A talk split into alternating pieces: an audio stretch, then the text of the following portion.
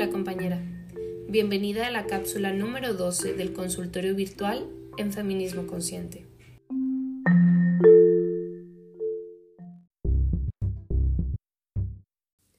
Llevo nueve años de relación con mi pareja. Él siempre ha viajado mucho con su familia y yo lo he respetado, aunque últimamente ya me desquicia un poco. Él dice que yo no entiendo ya que es su familia y no se puede negar. Yo ya no sé qué hacer. Siento que he dado mucho tiempo de mi vida por una persona que no quiere o se le hace más fácil que cada quien vive en su casa sin tener responsabilidad de por medio. Cabe aclarar que él no trabaja, puesto que su familia es adinerada y tienen una empresa de la que él percibe un salario sin trabajar. Yo opté por no decirle nada cada que sale de viaje. Incluso una vez me dijo envidiosa porque le dije que no era buena idea salir de viaje a otro país en plena pandemia.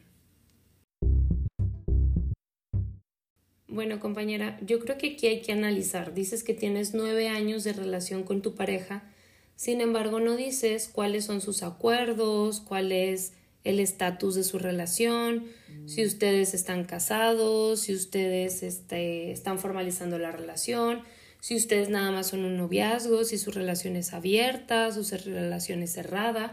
Y creo que eso es algo muy importante a tomar en cuenta. Si llevas nueve años de relación, cuáles son los límites y cuáles son los acuerdos, cuál es la proyección de pareja que tienen. ¿Acaso ustedes se han sentado a platicar sobre eso? Y esa relación y, responsabilidad de ambos. Dices que siempre ha viajado mucho con su familia y lo has respetado. ¿Por qué tendrías que, que ir respetar eso, no? Si es algo que es parte de su vida, si es algo que es parte de él, ¿por qué tendría que sacarte de quicio? Es su familia y no se puede negar, pues no porque sea tu familia tienes que decirle a todo que sí, pero eso sería de él y eso sería algo con lo que él necesita trabajar, no tú, y tampoco tendrías por qué hacer algo con eso. Si tú no quieres vivir con él o si tú estás esperando que él te diga que se vayan a vivir juntos, pues entonces estás en una posición demasiado pasiva donde no estás tomando las riendas ni la responsabilidad también de tu vida y estás esperando que otra persona te diga hacia dónde va la relación, cuando tú deberías de tener tus requerimientos, tus requisitos de qué es lo que quieres en una pareja. Y si eso no se está cumpliendo, pues entonces salirte de ahí, porque también tus necesidades son importantes. No sé por qué aclaras que él no trabaja y que su familia es adinerada. Pareciera como si te molestara o como si vieras todos los privilegios que él tiene y que tú no.